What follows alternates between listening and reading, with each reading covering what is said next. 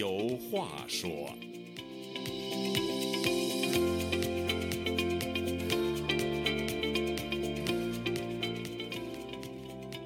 听众朋友，大家好，欢迎您再次来到《周家有话说》这个栏目，我是主持人家园。美国著名的民调机构盖勒普最近的一项民调显示啊，美国人对中国的好感度进一步下滑。与此同时，把中国视为敌人，甚至是头号敌人的美国人却直线上升。另一方面呢，美国人对台湾的好感度则大幅提升，达到历史最高水平。有超过四分之三的美国受访者对台湾持有好感，比例高达百分之七十七。这也就是自一九九六年以来所做的八次民调中最高的比例。那就让我们近距离看一下这份民调的具体内容吧。首先呢，这次抽样民调的人数是一千零八名美国的成年人，而在这一千零八名美国人当中呢，只有百分之十五的受访者对中国持有好感，这一比例比去年下降了百分之五。有些人注意到呢，美国人对中国的好感度。近年来大幅滑落，自2018年以来跌幅近百分之四十，也就是说，每十个美国人当中呢，就有八个人对中国持负面看法。另外，有趣的是啊，盖洛普的调查还发现呢，尽管目前俄罗斯正在侵略乌克兰，而且美国和西方盟友呢，也在向乌克兰提供大量的军事和经济援助来抗击俄罗斯的侵略。但是，美国目前却只有百分之三十二的国民呢，把俄罗斯视为美国最大的敌人，而将中国视为美国头号敌人的受访者比例则高达百分之五十。美国的盖洛普公司呢，自一九九六年以来呢，几乎每年都会就美国人对中国的好感度进行一次调查，而在一九七九年至一九八四年这五年中呢，也曾就此做过六次民调。而在一九八九年进行的那次民调中啊，美国对中国的好感度竟高达百分之七十二。当然，那场民调呢是在八九六四事件之前进行的。八九六四事件后呢，美国人对中国的好感度立刻跌到了百分之三十四。在这次的《周家有话说》栏目里啊，我和周孝正教授呢就来聊聊都有哪些因素造成了美国人对中国人的好感度急剧下滑。而这些数字对美中关系会产生什么影响？那么，我想首先聊一聊好感度这个概念。那么，如果将美国和中国比喻成两个人的话，好感度应该就是一个人喜欢或厌恶另一个人的程度。当然，很多情况下呢，双方对彼此的好感度呢也是相向而行的。哎，周教授啊。假如在中国进行一次针对美国的好感度民调，哈，情况会不会也大致相似呢？这种调查，我的一个总的感觉就是，由于多行不义必自毙，中国这个变化非常快。嗯，哎，这次你说这民调也是一样，因为我在人民大学教的就是民调，我那本著作就是社会调查的研究教科书。哦，我跟那个。王老师，我们俩合编的，我们俩就是主编。嗯，我在人民大学，我教的就是这课。啊，那尤其我跟那个美国的这个民意测验的一个比较权威的一个机构，就是盖洛普民意调查。嗯，当时他们在北京，我们跟他们开过若干次会，合作搞过合作。嗯，所以我对这个民调应该说比较内行。嗯，至少我讲课讲了五十多年，我在人民大学讲课三十三年。嗯，而且我讲课的一个内容。就叫社会调查，社会调查就是抽样调查，嗯，就是用局部来推断全局，嗯，这个道理很简单，嗯，就说我要想知道你的人的血液，人的血液大概有四千五百毫升左右，我想知道你的，所以验血，我不能够复查，我能把你的血抽干净了吗？我就是从耳血或者是止血抽一点儿，对，哎，抽一个毫升的血，嗯，完了我就验你那一滴血，完了推断你的全身的血，嗯，这就像。炊事员大手做汤，嗯，做完汤之后，他放盐，放完盐，他表搅拌，搅拌完他尝一滴汤，他就知道这锅汤咸不咸。是这个道理很简单，就是抽样调查，对，用局部来推断全局。嗯，其中一个学术的语言就是随机化过程完成。嗯，用老百姓的语言就是混淆均匀，就是你搁了盐之后，你得和了。嗯，你得让它待一会儿，你在这一锅汤里头，你尝一滴汤就能知这一锅汤的咸淡。嗯，这道理很简单。哎。从这个道理看，说这个民调，民调当然是反映了在一定意义上反映了老百姓的一种态度。是。所以现在中国的由于倒行逆施，谁不是中共产党？所以美国政府人家前几年就已经把中国改成中共国，改成中国比较确切，还不太确切。嗯。中共国还得说是共产党，共产党谁？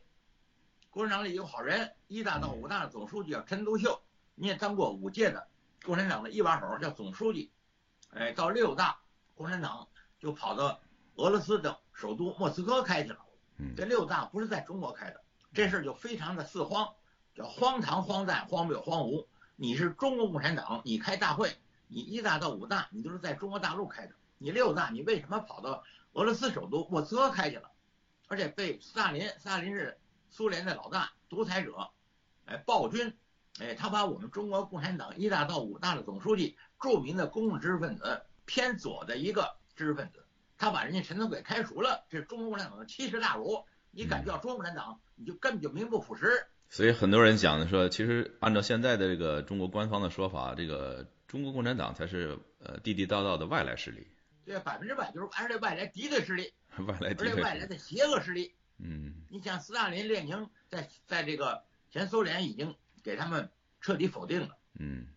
所以这么个事儿，所以说你从六大，后来斯大林就找了一个后来给打成叛徒的一个向忠发。为什么他卷他卷了那党费他跑了？嗯，把他变成是叛徒，向忠发就当了中国共产党六大的总书记。嗯，所以从六大你一定要注意，就不是中共产党了。首先，我们的一个左派知识分子公知陈独秀让斯大林给开除了。完了他又提拔了一个，后来就变成叛徒了。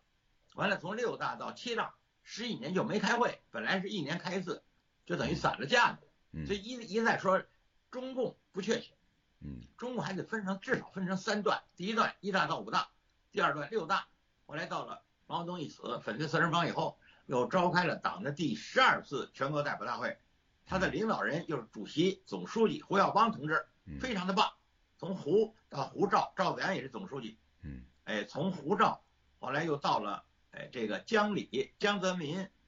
李鹏或者江泽民、朱镕基，后来又到了胡锦涛、温家宝。嗯，这一段的共产党是一段，嗯，从党的党的十八大，也就是从二零一二年开始，我们中国共产党就出了一个反动派，就是习近平。所以现在你不能说共产党，你只能说是习党。嗯，他在中国想当所谓皇帝，所以共产党有这么几个明显的段。这一段说民调，说大伙儿对于中国不是中国是中共，也不是中共是习党。对于习近平呢，这个共产党，因为他现在是。他现在是总书记了嘛？嗯，哎，对他们有有意见，比如说叫敌对，对不对？对，就是实事求是，不是说美国人、别别的国家人把中国共产党当成敌人，而是中国共产党才重新学习了《共产党宣言》，这就是习近平干的事儿。共产党宣言一八四八年，一百七十多年了。嗯，人家说的很清楚，我们的共产主义是一个幽灵，就是一鬼魂儿。哎，我们这幽灵在欧洲徘徊，现在又跑到俄罗斯，又跑到中国，现在又。习近平又重新学习《共产党宣言》，那我就问你是一个幽灵，一个鬼魂，而且还是个邪灵，邪恶的邪，人家把你当成敌人，对不对？当然对，百分之百的对，而不是说西方或者是美国把你共产党当敌人，而你中共产党你自个儿质变了，由从那个二零一二年习近平一上台，哎，他就变了。可是他是把全世界人民当成敌人，嗯，因为当敌人他是相对的嘛。嗯，可是那个同样是共产党政府哈。呃，中共那八九年的时候，在六四之前，为什么搞这种类似的民调？美国的这个对中国的这个满意度或者是好感度，竟然也超过百分之七十呢？七十二，非常正确。因为八九年没开枪以前，中国改革开放了，这不是有几个好人，胡耀邦、赵子阳，嗯，后来到那个时候是后来就变成啊江泽民了，嗯，胡耀邦、赵子阳那一拨人，非常的棒啊。嗯，所以那时候这时候的这个邓小平也可以，邓小平一开始也是很思想比较解放的。嗯，他有一句话嘛，他说从二战以后，凡是跟美国友好的国家，人民都生活都富裕了。嗯，凡是跟着苏联好的都穷了。嗯，这是非常的简单的一句话，就是实事求是。但是八九年呢，学生呢有点急躁，我们叫三极极端，哎，这个急躁上面就是集权，所以最后就造成小平也是两段。嗯，哎，他的第一段改革开放，恢复高考，哎，这个支持胡耀邦同志平反冤假错案，哎，跟美国友好，叫做增加信任、扩大共识、减少麻烦、不搞对抗。嗯，哎，所以中国呢跟美国关系相当好。那时候的民调百分之将近七十以上，嗯，哎，都是正面的。美国人实事求是啊，嗯，那美国人看你中国，你这你这是往好了去，所以就开放，完了做给美给中国最惠国待遇，后来就变成了加入世界贸易组织，中国就突飞猛进。嗯，而且美国给了中国好多的钱，就是所谓的贸易或者说是这这回是知识产权。嗯，对，那个我记得七十年代末八十年代初的时候，那个属于算是中美的一个蜜月期。呃，昨天我还跟呃几个朋友我们聚会的时候，其中的一个朋友是现在美国退休了哈，已经八十了，他是从美国这个宇航局退休的。当初他八十年代八五年的时候，呃，到到中国大陆访问的时候。呃，还跟那个谁一起去呢？有一个叫王干俊的，是一个美国华裔的一个宇航员，就是当时这个王干俊就是把中国的一面国旗呀，呃，带到了这个美国的这个太空梭上，在在在在这个太空上展示，所以那个中国政府当时是呃非常非常呃欣赏这样一个举动，所以邀请他们访华，然后赵子阳亲自接见他们。呃，当时他们还就搞这个，说能不能把中国这个中学生的一个就是科学试验的这种项目啊，呃，给美国，让美国带到航天飞机上去，在在在这个太空上做实验。所以那个时候是双方的关系是非常非常的呃，可谓融洽吧。嗯，但是谁想到就是三十多年以后，这个关系现在成了这个样子。所以我们现在他民调显示百分之十五的人才对中国有好感满意度的话。那么我想，他丢失这个百分之八十八十五的人是怎么丢失的？是什么造成的？当然了，如果你问中国的领导人，他一定是把这个锅甩给美国，都是因为美国打压我们，所以都因为美国造成现在的这种中美关系的这种这种坏的影响或者是坏的局面。但是事实是不是这样？所以我们今天主要是这个。当然不是这样。第一责任人就是习近平，哎，他在二零一二年上台以后就说句胡话。它叫做前三十年和后三十年不能互相否定。前三十年就是毛泽东以阶级斗争为纲，阶级斗争要年年讲、天天讲、呃月月讲、年年讲，千万不要忘记阶级斗争。阶级斗争一抓就灵，他就发动了大概是五十场运动，嗯，每年隔不了几年就发生场运动，搞所谓阶级斗争。哎，他叫斗斗争，他有一句话嘛，当时有七八亿人嘛，说七八八亿人不斗行吗？嗯，制造无数冤假错案。所以他一死不到一个月，哎，他身边的这些他最信任的这些高级干部，嗯，哎，华国锋、叶剑英、汪东兴等就把四人帮给抓起来，中国就开始改革开放了，嗯，哎，所以说到了八九年呢，中国的像我在那当老师呢，我们的学生也是充满了朝气。当然有一句话嘛，叫八十年代新一辈儿，嗯，没想到这些学生急躁，当然也有老师的责任，也有我们这些老师的责任，嗯，哎，就得让中国慢慢的好。或者叫改良，但是中国有一种氛围，就是革命，一口吃那个胖子，可能吗？嗯。结果胡耀邦这么一好人突然间死了，大伙儿为了悼念胡耀邦是非常正义的，嗯，非常有人情味儿的一个行为，嗯，哎，结果小平身边有有几个极极端的人，嗯，李鹏就是一个，嗯，还有好还有那几个人，嗯，哎，就撺掇了小平一九八九年的四月二十五号在邓小平他们家开会。小分就拍板，嗯，他就把这个悼念胡耀邦的这个运动，他给定义为动乱，嗯，所以四二六人民日报就发表了一个反动社论，叫旗帜鲜明的反对动乱。学生很委屈啊，嗯，学生都是想让振兴中华吗？想让中国好吗？我们怎么成搞动乱了？我们只是悼念一个共产党的一把手胡耀邦，当然他虽然被撤了，但是他还是中央委员呢。不是，他是胡耀邦一直到死还是政治局委员呢，那也是党和国家的一个正面的高级领导人。嗯，结果小平，哎，就就在这周围的这帮人的撺动之下，他就一拍板，他这个拍板就非常错误，就相当于毛泽东，本来明明是金日成侵犯人家韩国，哎，结果毛泽东在斯大林的欺骗之下，他就抗美援朝了，他就派中国的解放军就去打去了，打了三年。哎，这中国人民解放军叫志愿军，志愿军就是侵略军，罪魁祸首当然是斯大林、毛泽东受骗了，就跟美国打一仗，打一仗，美国大概死了几万，中国得死了几十万，一直到现在这恶果还在这儿呢。是，哎，金家王朝就是从金日成、金正日、金正恩，不就是一个反动的一个金家王朝吗？给朝鲜人民带来深度的灾难，嗯，错误了。所以当时毛泽东有一句话叫“一边倒”，一边倒，你应该倒向美国呢。美国对我们中国最好，有七到九次救中国，嗯，哎，结果他来了一个，哎，来了一个决策，就是一边倒，倒向了苏修社会帝国主义。当然有个美帝国主义，他们说是资本主义的，哎，结果到了文化大革命的时候，我正在上中学嘛，嗯，就有一词儿叫社会帝国主义。所以社会主义原来是好词儿啊，嗯，它社会主义社会主义加了一个帝国，叫社会帝国主义。嗯，头头就是苏联、俄国，一直到现在，嗯，俄国这普京，也就属于那个老沙皇、新沙皇，属于苏联的那个社会帝国主义。所以现在那个普京以普京为代表的现在的俄罗斯，他不就侵犯人乌克兰吗？嗯，但是呢，由于由于俄罗斯的面积大，但人少，它的人口就才一亿四千万，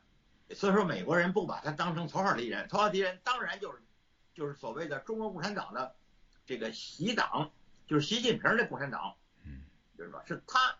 哎，他就是人类的公敌。现在人类的公敌有两个，一个头号的公敌就是普京，嗯，还有一个并列头号的公敌就是习近平。所以美国国会前几日的成立一个叫呃特殊委员会或者特选的那么一个委员会，他就专门他没有说呃中国呃特殊委员会，他就是说与中国共产党战略竞争的一个特殊委员会，他就这次就是呃直了的直直截了当的，就是说是中国共产党战略竞争。对，这话说的非常对，这就是越来越实事求是。嗯，为什么呢？我一再说嘛，反动派他是多行不义必自毙，多行。比如说他最近前一两个月吧，他又放那个会飞的气球，嗯，也可以叫飞艇，也可以叫侦察气球，嗯他就侵犯了美国的领空。最后美国不给打一个脸吗？对，就是这个事儿教训美国人。对这个事儿中国可给你，而且不是中国，一再说不是中共国，也不是中共，是中国共产党的一小一小撮儿。现在以以习近平为首，因为他是核心，我们叫习党，原来我们叫毛党，现在叫习党，对不对？习近平就是好大喜功，不学无术，这个犯了多少错误，就跟毛泽东一样，毛泽东晚年犯了严重的错误，然后这个现在习近平犯的错误都是颠覆性的错误。战略性的错误，根本性的错误。所以把一个辩论的问题就是习近平怎么下去，现在他就他就死抓权力不放，这就是全世界的问题。嗯所以美国你要说他搞民调，当然是美国的民意越来越实事求是。为什么你你多行不义啊？习近平掌权十年干了一件好事吗？特别是三年以前武汉的冠状病毒，他掩盖，这也是一个造成全世界几百万人死，一个影响正在追究的，他的责任。嗯，这也是一个影响全世界人怎么看中国态度的这么一就是个你们你重要的因素们如果你。们就呃拥护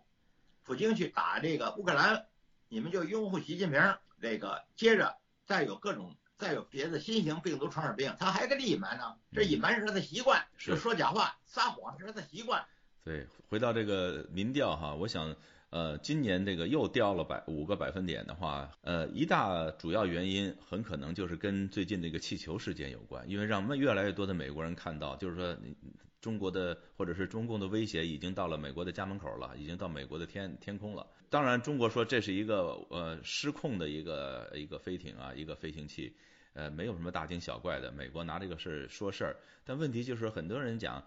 那还是你处理这个事情不妥嘛？比如说你已经知道它失控了，而且向美国和加拿大这边的飘了，你为什么不事先告诉人家呢？那新华社发完条说我们有一个气球呃失控了，哎、现在正在飘去，呃那个是在人家发现了以后，你你作为一个回应，一个一个让人家不能够信服的一个解解释，所以这种情况。还是你的问题，所以你还是处理算是处理不当，没有没有及时的吧有组织诈骗，人家给他打了之后，他还他还有理了，那你嗯的你的飞行器，哎，你到了人家领空，人家给你打下来了，那是一个国一个主权国家的一个最基本的一个行为啊。嗯，哎，结果给他打了之后，他就开始恼羞成怒了。嗯他不但不道歉，而且他不光是一个呀，他后头还有好几个呢。嗯嗯，还有飞到南美的其他国家的那个，就是不，嗯，不管那么多，你的气球乱飞，等于说你像美国人遛狗都得有个有个链子，有个绳 拴着那，你的狗，你遛狗的时候，你的狗把人家咬了，那你不得负责呀？是，呃，我们还回